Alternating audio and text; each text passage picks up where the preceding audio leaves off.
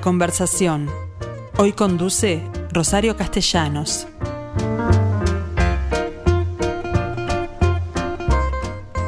Hola gente, amigos, ¿cómo les va?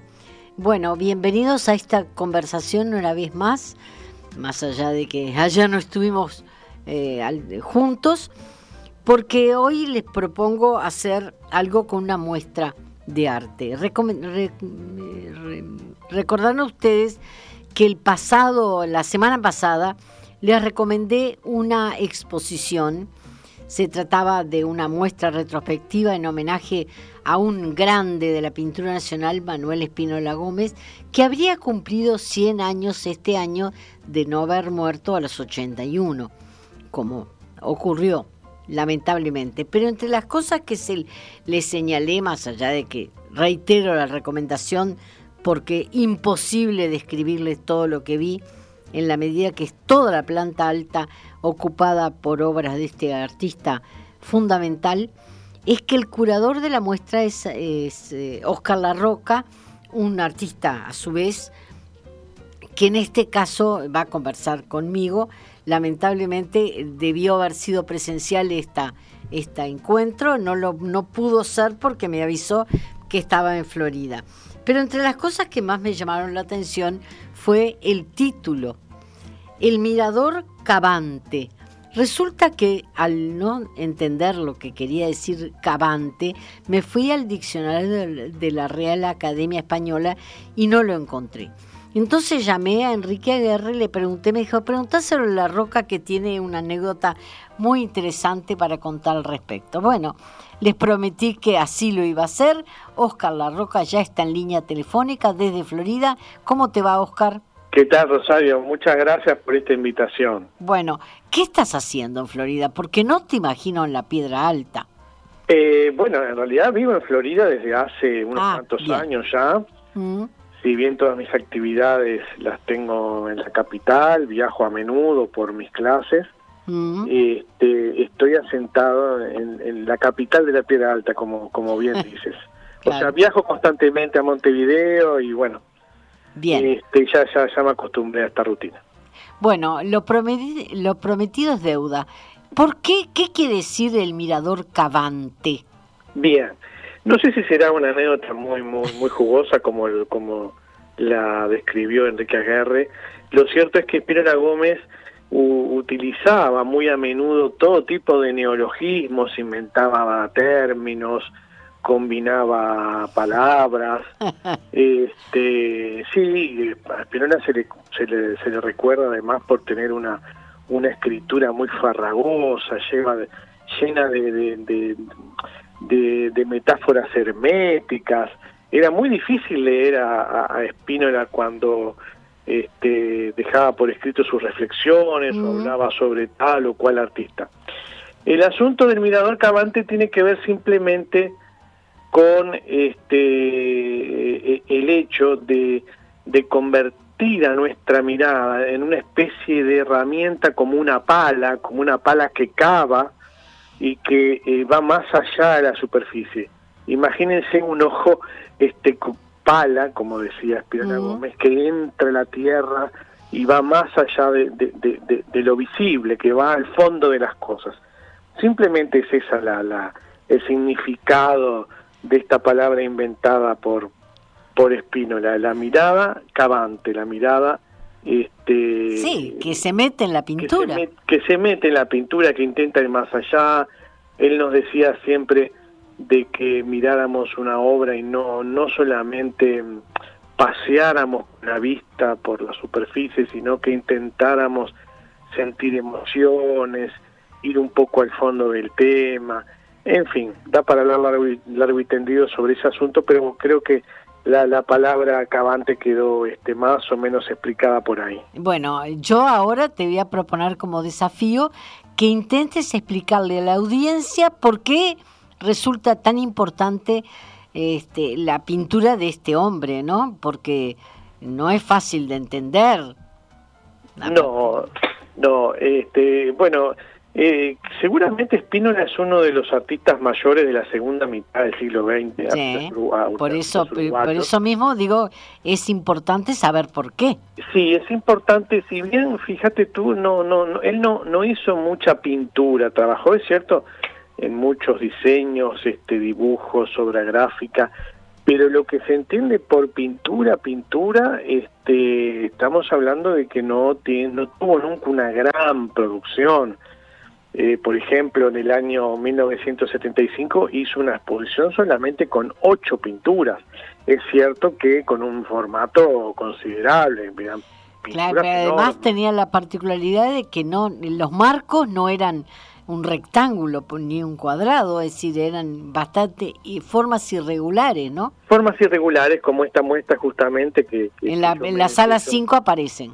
En la sala 5 está esa serie que se llama los cuadros polifocalistas, son cuadros de ocho lados, mm. pero justamente su pintura es importante porque él intentó explorar este, distintas técnicas, distintas temáticas, eh, trabajó con distintos materiales, eh, se le reconoce por, por tener un trazo inconfundible, gestual, dinámico. en, lo que se refiere a sus pinturas de gran formato, la crítica especializada ha dicho que, que, bueno, si trabajó con una paleta alta y con una temática este, muy figurativa, son cuadros que eh, transmiten eh, un color, el color de nuestro cielo. Eh, bueno, pero más allá de lo figurativo, tiene el significado es bastante surrealista, ¿no? Ah, totalmente, sí. Hay quienes este, comparan esta serie de cuadros de, la serie polifocalista con el surrealismo. Mm. También tienen algo de arte naif, porque son figuras este, aparentemente simples, ligeramente caricaturizadas, con atmósferas muy muy muy claras, este, sin, sin un detalle naturalista extremo, pero en todo caso se le reconoce a Spinola justamente por haber sido no solamente un, pintor de una búsqueda infatigable, sino de haber intentado dejar un puñado de reflexiones sobre la teoría del arte, a veces eh, mediante un pensamiento desarticulado, porque bueno, él no, no, no, no fue un académico, sino que fue un artista intelectual, es un hombre que, que hizo solamente hasta mm, sexto año de escuela, mm. pero aún así, este, desde ese lugar intentó pensar, este, intentó dejar un legado en lo que tiene que ver con la reflexión alrededor del arte. Tú tenés un libro sobre la filosofía de Spinola que se llama La suspensión del tiempo, que me parece que explica muchas de estas cosas, ¿no? Exactamente, es un libro que además está a la venta en el museo. Yo lo que hice con ese material eh, simplemente fue tratar de acercar el pensamiento de Spinola a la gente que no lo conoce. Bueno, eso es lo que estoy tratando de que me cuentes. ¿Cómo lo presentamos a Spinola a la gente que no lo, no lo puede entender de, de primera, ¿no? Sí, sí, Spinola es un es un pintor, bueno, yo pienso que la gente que no que no que no lo conoce va a descubrir a un pintor este, primero muy versátil, de muchas facetas, muy distintas entre sí, el pintor que trabajó con mucha materia, con el óleo muy sobrecargado, o mm. con el óleo muy diluido, o con dibujos, o con témperas enormes, hay este mm, eh, pinturas eh, muy abstractas, para decirlo rápidamente, que tienen alguna similitud con la estética de Picasso.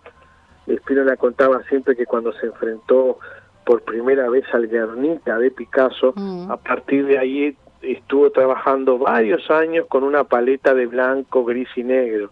Yo creo que la gente puede reconocer en varias de las pinturas algunas referencias al pintor español, pero sobre todo eh, se va a encontrar con un pintor, este, como te decía recién, muy versátil, que, que intentó explorar, intentó investigar más allá, digamos, de, de, la pintura convencional o la pintura académica. Bien, eh, creo que la gente además tiene formas de ver otras cosas de Spinola. Por ejemplo, con la cual yo en su momento discrepé y sigo discrepando, lo que agregó al Palacio Esteves, esas cortinas de madera que simulando los pliegues de una cortina de terciopelo, más allá de que, bueno, eh, en el Palacio Esteves después me reclamó el arquitecto Benech que había sido una intervención con arquitecto. Sí, sí, eso fue en el durante el primer gobierno de Julio María Sanguinetti. Claro. Y es una intervención que se hizo en todo el edificio, en, las salas interiores del edificio, bajo la tutela del arquitecto Benech. Pero las ideas originales fueron todas de este, Espinola Gómez. Como decís tú, hay, hay recreaciones como solapones de madera gigantes, este, hay como una gran desmesura, este creo que es una intervención que ha despertado eh, polémica por lo menos. Polémica por lo menos opiniones a favor opiniones en contra. Este de cualquier modo es una obra que no pasa desapercibida como no pasó desapercibido nunca él una no era imposible. Y tampoco el tanque el tanque del gasómetro al, que dedicó a Solari. Exactamente también intervino en una pintura en homenaje a a, a Solari. En, este, su barrio, ¿no? En el eh, barrio Palermo. A Carmelo Darzado, y a otros artistas en el barrio sur, sí, con una pintura que también creo que fue en el año 86 que hizo ese diseño este, para la fachada del gasómetro. Pero sí, intervino en, también, por ejemplo, en la, en la residencia en Chorena, proyectó... En Suárez, creo que también intervino. También proyectó escenografías para obras de teatro, mm. proyectó estrados para partidos políticos. Este, él se involucró, digamos, en, en obras este, e, enormes, de mucha visibilidad. Este, todo esto, además, como resultado de un espíritu un poco... Él era grandísimo. Él era grande también. y también grande estatura y, con una voz que se imponía cuando en, los debates que, hacía regularmente, sobre todo en mesas de café. Bueno, yo me estoy riendo porque le, sentí, lo conocí personalmente, porque desayunaba en el Bar Valerio, que quedaba frente a su casa cuando vivía en Avenida Brasil. Exacto. y me recuerdo porque era un peñarolense eh, furioso. Recuerdo que justificaba el color de la camiseta blanca, eh, amarilla y negra contra el verde del césped como un elemento estéticamente favorable. era capaz de argumentar a favor de lo que él pensaba cualquier cosa. Yo soy peñarolense también. Y a, propósito del fútbol, también este diseñó en su momento, el, a fines de la década del 70, un diseño para botín, para zapato de fútbol, mm. porque él decía que el zapato de fútbol convencional este, no permitía al jugador patear la pelota como corresponde. Esos bocetos también están este, este, presentes en esta exposición que se inauguró la semana pasada. Yo debo admitir que lo que nunca había visto de él era una especie de instalación con las sombrillas de paraguas negros que están en el fondo de la sala 5. Eso me pareció absolutamente nuevo para mí, porque no sabía que hacía instalaciones también. Bueno, en realidad no es una instalación, ese, ese es un diseño de este, para una escenografía de una obra de teatro de mm. Galileo Galilei, este, a pedido expreso del dramaturgo Héctor Manuel Vidal, quien le pidió a Spinetta justamente que, que llevara a cabo un diseño para la, escenografía. El asunto es que eh, le presentó el diseño de, esta escenografía, a Héctor Manuel Vidal no le gustó y eso determinó que este, ambos este, no se hablaran durante un tiempo. Este, pero bueno, se conservaron esos, esos primeros bocetos, a partir de los cuales yo hice una serie de planos y lo que hicimos fue recrear la idea de Spínola a propósito de esa escenografía. Porque además hay como un mm. ambiente que asegura tres, tres paredes y bueno, y allí están los, colgados los los este los paraguas negros además. Te confieso que me causó cierta impresión que no me animé siquiera a acercarme, lo vi de lejos, porque me pareció muy muy fúnebre, ¿no? Nunca nunca se había hecho, este, nunca se había representado en vivo esta mm. este este diseño, este, pero me pareció oportuno recrearlo para que, la gente conociera o qué hubiera pasado si se hubiera llevado adelante la escenografía tal como él la diseñó en su momento. Bien, este, creo que yo conocí a Espinola en, en una primera exposición con la que abrió Galería Latina, creo que era en la peatonal Sarandí. Sí. Y mm, antes que eso recuerdo haber visto en su apartamento de Avenida Brasil toda la obra porque sostenía que no la quería vender porque no estaba de acuerdo con las personas a las, a las cuales podía venderle y dónde le iban a ubicar, ¿no? Es decir, él reunió... Eso de alguna forma tuvo la ventaja de que luego estuviera reunida toda la obra, ¿no? Tal cual, sí, él, se rehusaba a vender. Mm. De hecho, la poca obra que vendió en algún momento de su vida, este, luego intentó recuperarla, si la veía en algún remate o si lograba este, este, reubicar al comprador intentaba volver a comprar la obra. Así que te podría decir que sí, que el 90, más del 90% de la obra este, la tiene el acervo del museo y igualmente pedimos algunas obras a coleccionistas particulares que no se dieron a aquellas obras que en su momento Espinola vendió y que él no recuperó.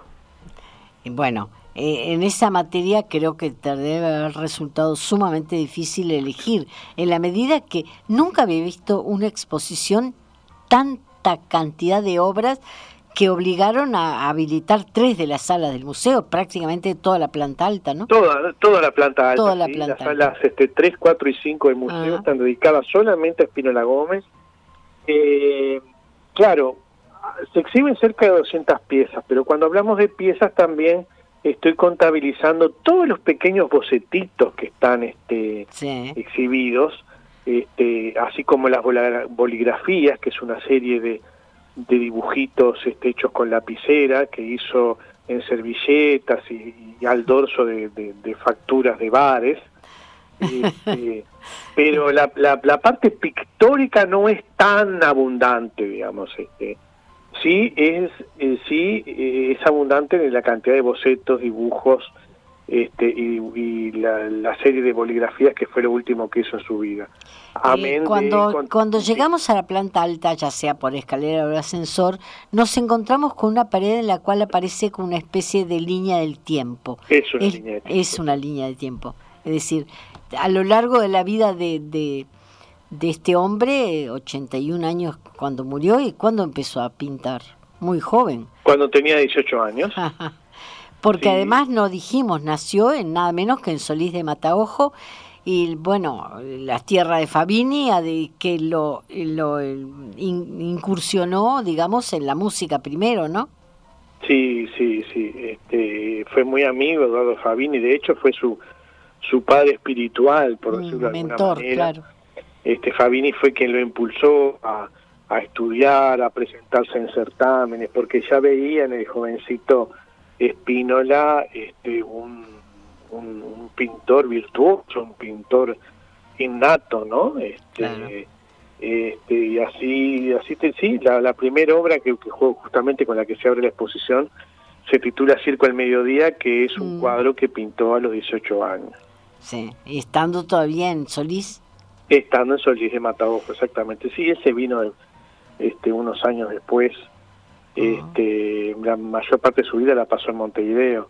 Sí, después sí. Hay alguna pintura hecha en Solís de Mataojo, así como este cuadro. Bien, Oscar, ¿qué proyectos tenés ahora? Porque esta exposición da para mucho. Con ella seguramente van a ser un precioso catálogo a lo, como nos tiene acostumbrado el museo y tú tendrás que escribir algo, pero además supongo que alguna charla te van a obligar a hacer. Sí, eh, bueno, primero la exposición este, sigue hasta el día 14 de noviembre mm. y se van a hacer eh, charlas, mesas redondas, conferencias. Se va, se va también a proyectar la película documental una caligrafía existencial que se que se filmó en 1982 bajo la dirección de Juan José Mugni y Ximena Ollanedel. Este, se va a presentar en varias oportunidades también en el auditorio del museo, así que va a haber unas cuantas actividades eh, a las que ya le puede sumar el hecho de que ya presentamos un sello conmemorativo. Claro, porque los 100 años se, se celebran de distinta manera, no solamente con esta exposición. Exactamente, con el sello conmemorativo y por supuesto que se va a editar, como bien decías, un catálogo que yo supongo que estará a disposición del público a partir del día 15, 20 de septiembre en el museo. Bien, ¿cuáles son tus proyectos futuros en materia, no sé, curadorial o, bueno, exposiciones? Por el momento nada, yo estoy con la cabeza todavía en esto, fíjate que hace 15 meses casi 16 meses que estoy este, eh, produciendo la exposición. Ya venía además de haber presentado un libro el año antes. Este año se presentó también un, un libro este, en tributo a Jorge Abondanza, una compilación de artículos publicados en el diario País. He tenido mucha tarea, así que no, no, no me aventuro a decir qué va a venir después este, por, por el momento estamos trabajando en, en todo lo que tiene que ver con, con, la exposición de Espínola y bueno, recibir al público visitas guiadas también que se van a... Eso, eso va a ser muy importante en la medida que supongo que las hará Grau y bueno, ella debe conocer. O los, varios, sí, varios, habrá varios este, funcionarios adjudicados a, a la tarea de la visita guiada que este, te puedo ir adelantando que serán los días eh, jueves, viernes y sábados, para lo cual habrá que anotarse. Anotarse, claro, porque tiene un cupo limitado, como todo. Tiene un cupo limitado, pero igual, como, este, si, la, si, si los cupos se agotan ahora, que, que el público recuerde que va a tener varias oportunidades de anotarse de acá a noviembre, pero igual que eh, lo vayan chequeando porque realmente este, sí, los cupos son, son cortitos, ¿no? ¿Tú recomendás esta exposición para niños o para adultos? Para todo público. El arte, digamos, no... ¿No, ¿No tiene edad? bueno, pero hay algunos, algunos autores, no sé, Figari, ah, por ejemplo, lo entienden todos los chiquilines. Claro, claro. Y, no es el caso de Espínola, ¿no? Totalmente, totalmente. Pero bueno, si es una pintura, digamos, este, que no tenga connotaciones temáticas Mm. que, un niño no pueda comprender, yo pienso que igualmente la exposición la pueden visitar niños, hay obras con mucho color, hay diseño de marionetas en la, en la sala 3 donde se exhiben este, sus, sus diseños gráficos, eh, creo que hay, hay mucho por, por donde por donde jugar, creo que, que sí, que, que la puede aprovechar un niño también. ¿Cómo está Florida hoy? Eh, con esto terminamos la entrevista. Día soleado, precioso, calmo. claro, pero supongo que ayer, no, eh, o ayer o antes de ayer no debe haber sido un día muy calmo, ¿no? No, no, no, claro. Este, los 25 de agosto es, es, uno de los días... ¿Que les cae mucha gente? bastante, bastante, aunque bastante menos que el 3 de junio, que es el día que se celebra San Cono, y ahí sí. Claro, bueno, este, ese hay, es un mundo. Hay, hay mucha, mucha gente, claro, salvo los últimos dos años que, mm. que por razones sanitarias no, no, se hizo la procesión. Claro. Pero sí, hay, tenemos algunas fechas locales este, donde viene, viene gente de, de otros lados, sin duda alguna. Bien. Oscar Larroca, muchísimas gracias por esta explicación. Eh, ni que hablar que ahora que sé lo que es Cavante, me siento mucho más confortada en la medida que yo estaba convencida que era una palabra eh, inventada, ya sea por tío, no me extraña absolutamente nada que haya, lo haya hecho el propio Spinola, quien conocí era así, muy singular. absolutamente, es como tú bien lo decís. Chau, hasta pronto. Uh, bueno, muchas gracias por la, por la entrevista y bueno, invitando a todo el público a que no se pierdan esta exposición. Un abrazo grande, Rosario. Eh, les aclaro, el museo abre de, de, martes a domingo, así que pueden aprovechar el fin de semana de las 13 a las 20 horas. Un horario extendido con una preciosa cafetería en la puerta, de manera que con estos días de sol creo que la visita eh, te obliga por todos lados, es decir, por un lado porque es una gran exposición y por otro por ese espacio anterior, el, el Jardín de los Artistas, donde se ubica esta excelente cafetería.